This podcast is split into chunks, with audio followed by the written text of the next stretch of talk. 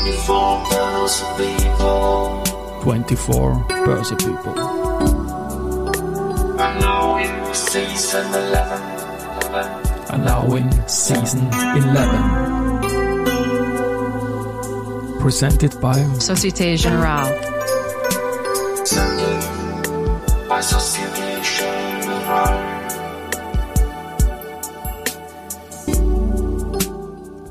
herzlich willkommen wieder zur Serie 24 Börse People.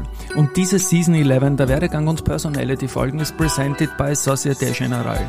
Mein Name ist Christian Drastel, ich bin der Host dieses Podcasts und mein zehnter Gast in Season 11 ist Marion Swoboda Brachvogel. Sie ist Managing Director bei Aleda und unterstützt bei M&A und Corporate Finance Themen und jetzt bei mir im Studio. Servus liebe. Marion und herzlich willkommen. Hallo Christian, vielen Dank für die Einladung. Ich freue mich, heute da zu sein. Ich freue mich auch, dass du da bist. Wir kennen uns seit Mitte der Nullerjahre, das weiß ich ganz sicher und ich weiß auch noch die Station, wo du da warst. Das werde ich dann einwerfen, aber Karriere, Werdegang, ich interessiere mich auch bei dir. Du bist Münchnerin, wie es bei dir losgegangen ist und wie du in die Finanzwelt gekommen bist. Ich bin genau Münchnerin, ähm, habe auch in München noch studiert, ähm, ganz klassisch ähm, BWL mit einem Finance-Schwerpunkt aber schon. Ähm, auch meine Praktika waren damals vor allem im Finance-Bereich, beispielsweise bei JP Morgan im M&A Advisory. Gibt Und- Schlechteres, glaube ich, ne? Für die Visitenkarte und den Lebenslauf, ja, in der genau. Tat, ja. genau, ja. Mm, Und ähm, habe dann gegen Ende meines Studiums auch ein Praktikum bei McKinsey gemacht, ja. Mm, auch ein bisschen Corporate Finance lastig, also beziehungsweise beim ähm, Post-Merger Integration damals ähm, der Deutschen Börse und Clearstream und ähm, Das klingt ja gleich ziemlich hardcore, oder? Also so ziemlich tief rein gleich zu Beginn in die, in die wirkliche Arbeit der, der Finanzwelt, oder? kann man sagen. So ja. fast ohne Aufwärmen. Ja, oder? deswegen habe ich dann noch gleich nach dem Studium dort gestartet. Ja. Okay. Ähm, und das war auch echt eine super spannende Zeit, eben ähm, klassische Strategieberatung ähm, zu unterschiedlichsten Themen und auch unterschiedlichsten Branchen. Also mir war eigentlich ganz wichtig damals, dass ich mich nicht sofort sehr stark fokussiere, nur auf eine Funktion oder eine Branche. Mm, Das heißt, meine Erfahrung dort ähm, war sehr breit. Ähm, und dann habe ich aber gemerkt, eigentlich gehen mir die klassischen Corporate Finance Themen ab. Ja? Ähm, das, was ich eigentlich während des Studiums und ähm, in meinem Praktika gemacht habe. Und ähm, wollte dann eben wieder da ein bisschen meinen Schwerpunkt setzen. Habe dann noch während meiner McKinsey-Zeit ähm, äh, mein Masters in Finance an der London Business School gemacht und ähm, da vor allem im Bereich Corporate Finance, M&A und Private Equity meine ähm, speziellen damals gewählt. Also da meine Schwerpunkte gesetzt, recht stark.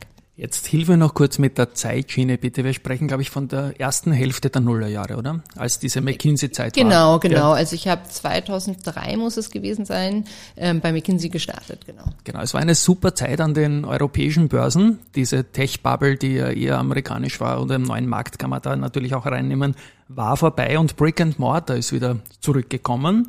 Und ja, du hast dann gewechselt zur, in Wien schon, zur Unicredit oder war McKinsey auch schon Wien irgendwie? Ich, ich habe das im Vorgespräch ein bisschen so mitgenommen. Genau, also ich habe im Münchner Büro bei McKinsey gestartet ähm, und bin dann aber in den ersten Jahren auch ähm, ins Wiener Büro gewechselt, was aber organisatorisch alles zusammengehörte. Also insofern war das auch sehr unkompliziert, ähm, ähm, da zu wechseln. Ja.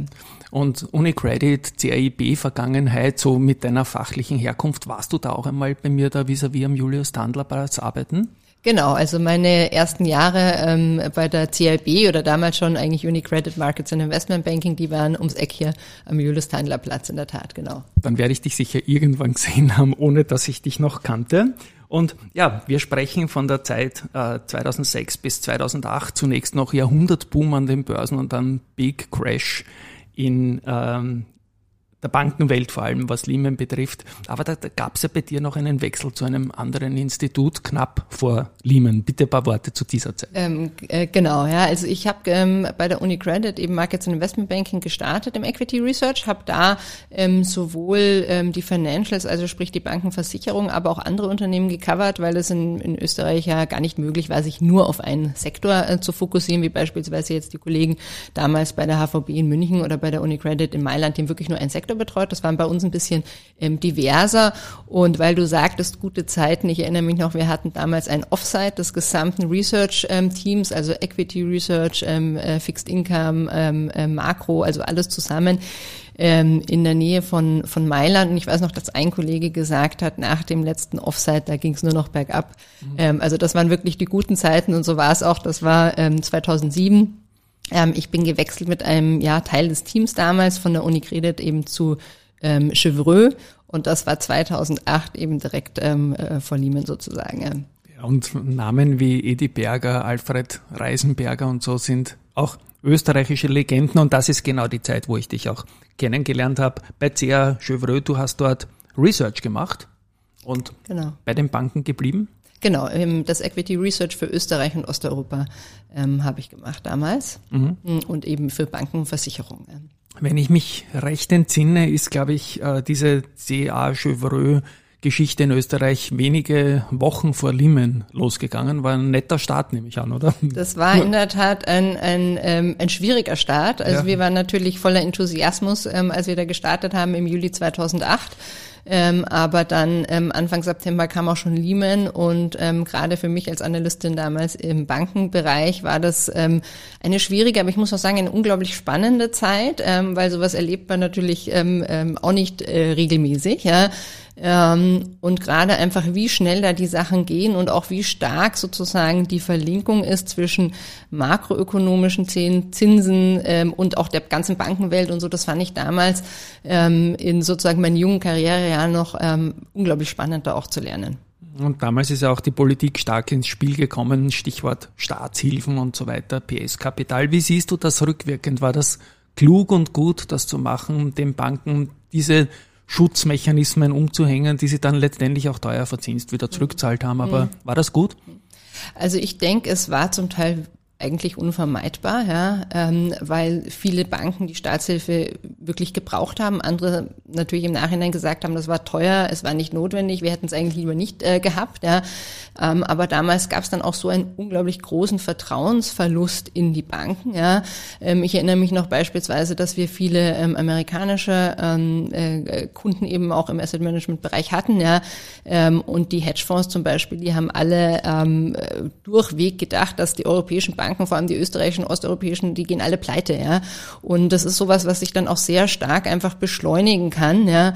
Ähm, ähm, und insofern denke ich, das war schon ein, ein notwendige Hilfe sozusagen ja, für die meisten Banken. Ja, definitiv. Ich möchte über die nächste Station sprechen, auch sehr spannend. B und C die Industriegeschichte in dem Fall und da warst du zuständig in dem Beteiligungsmanagement-Team für ein ATX-Unternehmen namens Lansing.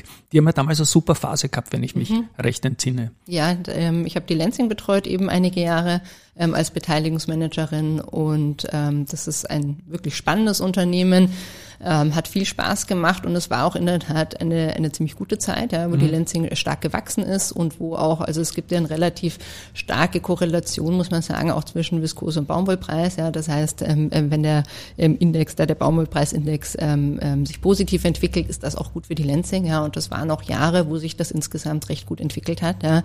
Ähm, und wo starkes Wachstum, wo wir viel investiert haben, ja, ähm, wo sehr viel Innovation auch stattgefunden hat ähm, im Faserbereich. Ähm, also war eine, eine sehr spannende und gute Zeit. Ja. Weil die Zehnerjahre waren ja für sich gesprochen eine gute Aktienphase, auch wenn man diesen fürchterlichen Beginn wegrechnet. Man glaubt ja auch, dass die Nullerjahre gut war, Jahrhundertrallye in Wien, aber Lehman hat das halt dann alles mhm. zusammengehaut. Ich möchte jetzt an der Oberfläche bleiben, bin aber natürlich neugierig, nicht zu tief die Einblicke, aber was du halt sagen kannst, wie kann ich mir das vorstellen, wenn, äh, wenn eine B und C äh, Lenzing quasi im Portfolio hat und eine Person wie du sich um die Beteiligung kümmert, wie oft tauscht man sich da aus? Kann man da was sagen dazu? Wie, wie, wie ähm, tief also, kann man da mit ja. dem Management zusammenarbeiten? Ich bin einfach neugierig. Also zu ja. tief ins Detail kann ich natürlich nicht gehen, ähm, aber es ist so, dass die ähm, BNC als Mehrheitseigentümer ähm, der größten Beteiligung natürlich auch in den Aufsichtsräten ähm, vertreten ist und da sozusagen ähm, über die Beteiligungsmanager und die Aufsichtsräte da schon sehr stark mitgestaltet wird, sagen wir, und mhm. unterstützt wird und man ist auch gut so, ne? Genau und man einfach in intensiven auch Austausch und Sparing sozusagen mit den ähm, mit den Unternehmen ist, also wirklich auf auf regelmäßiger Basis im Prinzip wöchentlich, mhm. ja.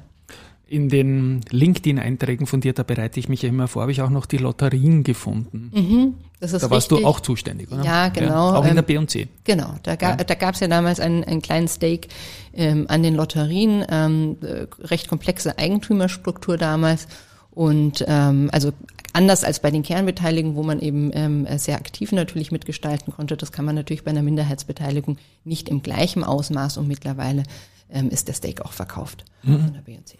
Das sind aber dann doch ganz andere Cases gewesen als aus deiner fachlichen Herkunft, aus dem Finanzresearch irgendwie. ne? Das waren dann doch Industrieunternehmen zum Teil und die, die, die Lotterien doch eher sehr politisch staatsnahe und so weiter. War aber, glaube ich, auch eine M&E-Phase damals gerade, wenn ich mich recht entsinne, rund um die Lotterien und die Casinos. Sehr, Ja. sehr heftig, ja. Ja. Aber okay, da wollen wir nicht zu sehr ins Detail gehen. Ich interessiere mich aber, wie es dann weitergegangen ist nach der B&C-Phase. Mhm, Nach der BNC bin ich damals zu Value Trust gewechselt. Und ähm, Value Trust ähm, in der Gruppe ist ein ähm, Advisory-Unternehmen, Advisory Boutique, sage ich immer gerne, ja, ähm, rund um die Themen Valuation und M&A. Ähm, österreichisches Unternehmen, deutsches? Ähm, grundsätzlich ist der, also ist es gegründet worden auch in München, ja, was Okay. mir als Münchnerinnen durchaus auch ähm, ähm, gut gefallen hat. Mm, Und der Fokus ist aber Dachregion, also sprich, ähm, Value Trust hat Büros in ähm, München, Frankfurt, Zürich und auch in Wien. Also der, das ist im Prinzip einer der, der sozusagen Target oder Acquirer, also einer von beiden ist typischerweise in der Region unterwegs.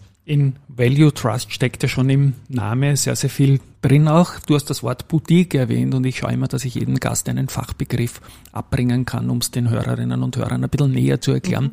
Was kann ich mir hier unter dem Begriff Boutique vorstellen? Also ich würde das äh, so beschreiben, dass es eben ähm, im Gegensatz jetzt zu beispielsweise den großen Banken ja, ein kleines Advisory House ist, auch mit einem ähm, ähm, äh, bestimmten Fokus, ja, eben auf M&A Valuation Themen und ähm, auch auf die Dachregion, also ähm, recht stark und ähm, ja, sich dadurch einfach recht, relativ stark auch abgrenzt, weil man in bestimmten inhaltlichen Themen, beispielsweise ähm, M&A und Public Takeover, einfach einen starken Schwerpunkt und dadurch auch sehr viel Kompetenz hat. Und M&A ist absolut dein Hauptfokus jetzt, auch in der Selbstständigkeit mit Aleda. Da bitte ich das auch noch einzureihen, wie Aleda mit ähm, Value Trust zusammenhängt, wie ihr zusammenarbeitet. Und du bist der MD, Managing, Managing Director seit Sommer 2023, also da richtig in charge jetzt. Ne? Selbstständig kann man fast sagen, oder? Ich habe mich genau, also ich habe ähm, die, die österreichischen Aktivitäten von der Value Trust eben die ähm, sechs, sieben Jahre, sowas glaube ich waren es, ähm, davor verantwortet ähm, und habe mich mit Juli ähm, 23 selbstständig gemacht, auch um die Themen Valuation M&A. Ähm, der Grund ist ganz einfach, dass in Österreich natürlich sehr viele Transaktionen auch kleiner sind. Ja, das sind nicht immer hunderte Millionen und es gibt auch leider nicht sehr viel Public Takeover ähm, Themen. Ähm, und da sind immer viele Themen zu mir gekommen, die ich vorher nicht abdecken konnte. Und da ist dann so die Idee äh, gereift, ähm, mich selbstständig zu machen, dass ich einfach ähm, ähm, ein breiteres Spektrum sozusagen an Themen und Transaktionen begleiten kann.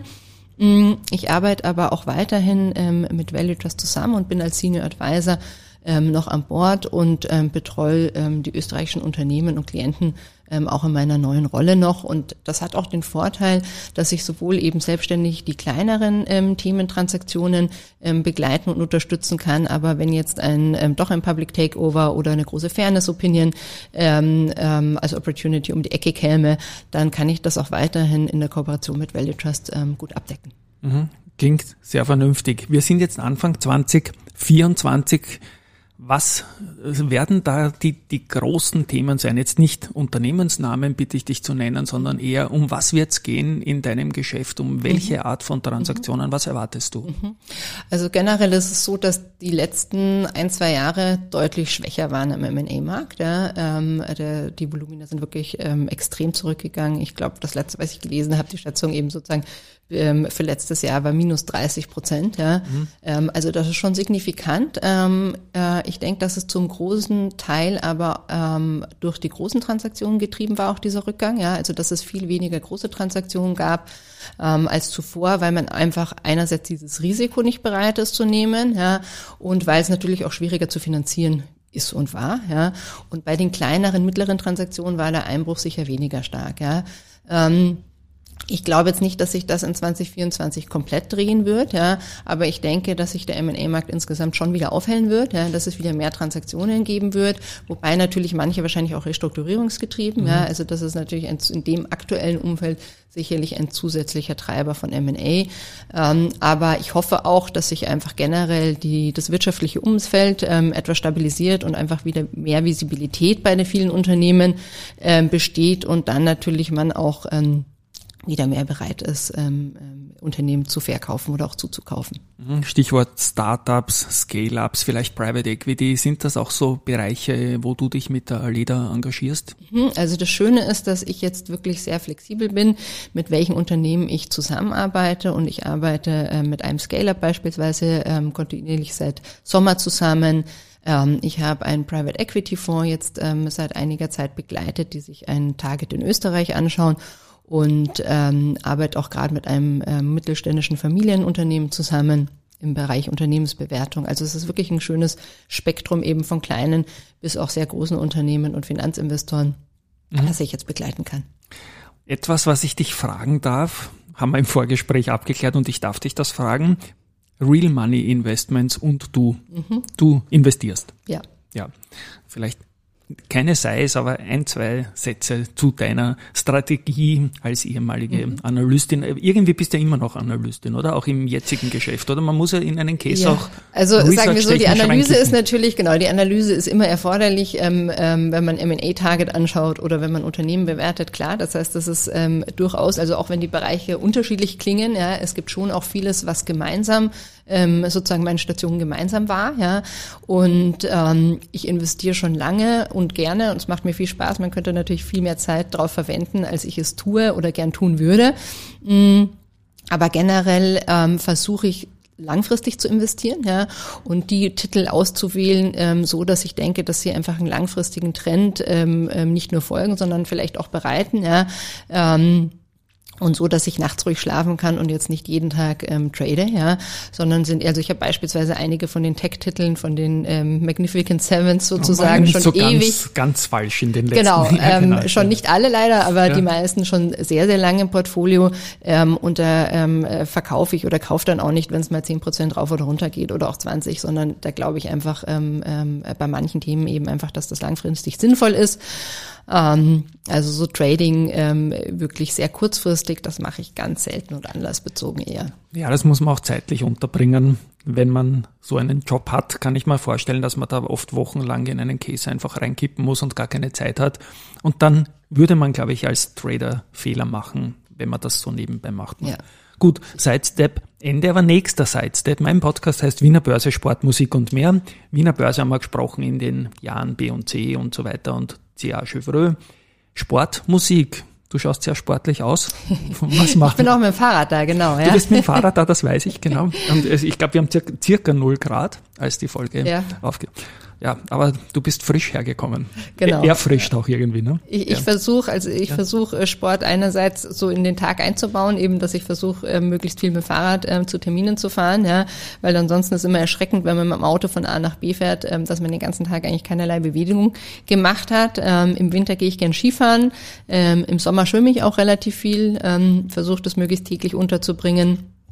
Das ist genau, das sind so meine Aktivitäten. Ein bisschen und laufen Musik und Musik hast mir ja auch etwas erzählt im Vorgespräch. Da bitte ich, dass du das auch on, on, on tape, on, on digital tape sagst. Das ist nämlich eine wunderbare Geschichte. Ich bin seit ja. Ähm, ja seit einem guten Jahr im Chor mm, und ähm, wir machen, wir singen unterschiedlichste Arten von Liedern, was mir besonders viel Spaß gemacht hat, weil letztes Jahr hatten wir ein, äh, ein Konzert äh, rund um Austro Pop and the Beatles. Also da haben wir von weiß der Herz hast, wie ihr Bergwerk, ähm, bis zu Eleanor Rigby mhm. ähm, und Something unterschiedlichste Sachen gesungen. Und auch und zusammen gemerged oder hintereinander? Nein, hintereinander. hintereinander. Also gemerged nicht. Ähm, ja. Aber ja, es hat unglaublich viel Spaß gemacht. Wenn man schon im, im Job so viel merchen muss, ne, dann, dann braucht man nicht die Beatles und Austropop merchen, sondern singt sie hintereinander. Ich habe schon erwähnt im Vorgespräch auch, dass ich Interesse an einem MP3 für die, die Songsammlung habe. Schauen wir mal. Ähm, ob ihr da was habt. Auf jeden Fall spannend, dass du das letztendlich unter Anführungszeichen so kurz erst machst und ist bereichernd, oder? Musik ja, zu machen. Es, es macht wirklich viel Spaß und es ist einfach sozusagen was ganz anderes, ja, ja, wo man dann einfach wirklich abschaltet Und ähm, ich finde ja. das wirklich eine, eine, eine Bereicherung. Ich sage immer perfekt zum Runterkommen. Vorletzte Frage, liebe Marion, was macht dir an dem Job, den du machst und sie lächelt die ganze Zeit, was macht dir da Spaß? Ich finde das einfach unglaublich spannend, ähm, Unternehmen auf ihrem Weg ähm, und ihrem Wachstumsweg zu begleiten ähm, und auch mitzugestalten, ja, weil ähm, in, in den Themen rund um eben Strategie, M&A, das sind ja wirklich ähm, einfach fürs Unternehmen sehr ausschlaggebende ähm, ähm, Entscheidungen, ja, wie sich das Unternehmen langfristig positioniert und dann auch entwickelt, ja. Ähm, und das ist einfach spannend und äh, auch das Thema Bewertung, denke ich, ist sehr wichtig, ja, weil letztendlich, ähm, wenn man was beispielsweise zukauft, äh, ähm, kauft man das, um Wert zu schaffen ja, ähm, im eigenen Unternehmen. Und wenn die Bewertung komplett falsch ist, dann kann das natürlich auch daneben gehen. Ja. Mhm. Deswegen finde ich eben, das sind sehr relevante und einfach ähm, ja, spannende Themen und das macht äh, Freude, da Unternehmen zum Teil eben auch über einen langen Zeitraum zu begleiten. Jetzt haben wir circa 20 Minuten über deinen Werdegang, deine Karriere gesprochen. Sehr spannend. Und ich habe gleich zu Beginn das Wort Hardcore gebracht. Das möchte ich noch ein bisschen einreihen, weil ich sage immer, wenn man tief reingeht, gleich in die, in die wirklich heftigen Geschichten mit einem Merger, dann ist das natürlich sehr schnell und sehr stark. Was hast du für einen Tipp für junge Leute, die jetzt dort stehen, wo du damals gestanden bist und sagen, eigentlich möchte ich äh, in der Finanzbranche irgendwie andocken und dort arbeiten, aber wie geht man das heutzutage deiner Meinung nach am richtigsten an?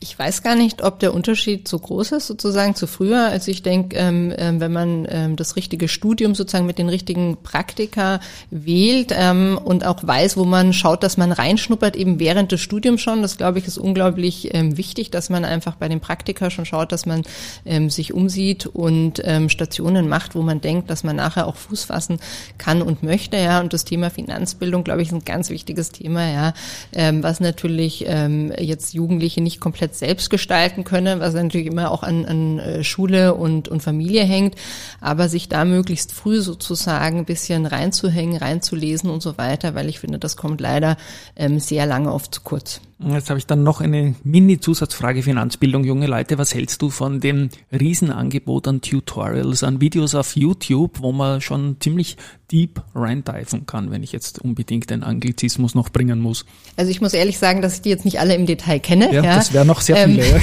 genau. ja. ähm, per se ist das natürlich in, in jedem Fall gut, dass es dieses Angebot gibt, ja, ähm, weil ich wirklich denke, dass in der Schule, gerade wenn man jetzt keinen Wirtschaftsschwerpunkt wählt, ja, ähm, das einfach zu kurz kommt und ähm, viele dann eigentlich Matura machen und gar nicht viel Ahnung davon haben. Und ein, eine Basis sozusagen braucht man immer, ja, ähm, allein schon um die Finanzen des eigenen Lebens sozusagen zu regeln, langfristig, ja. Genau, wunderbar. Und ich merke einen positiven Trend da bei den ganz jungen Leuten und das freut mich sehr. Liebe Marion, wunderbar war das. Danke, dass du mich besucht hast. Ich spiele meinen komischen Abspann. Eine Highlight-Folge und hat mich sehr gefreut. Und an euch da draußen, danke fürs Zuhören. Ich glaube, es war sehr, sehr viel Inspiration dabei. Ein Tschüss einmal von meiner Seite. Vielen Dank fürs Zuhören. Tschüss.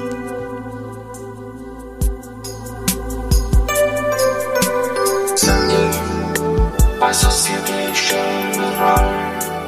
Société Générale.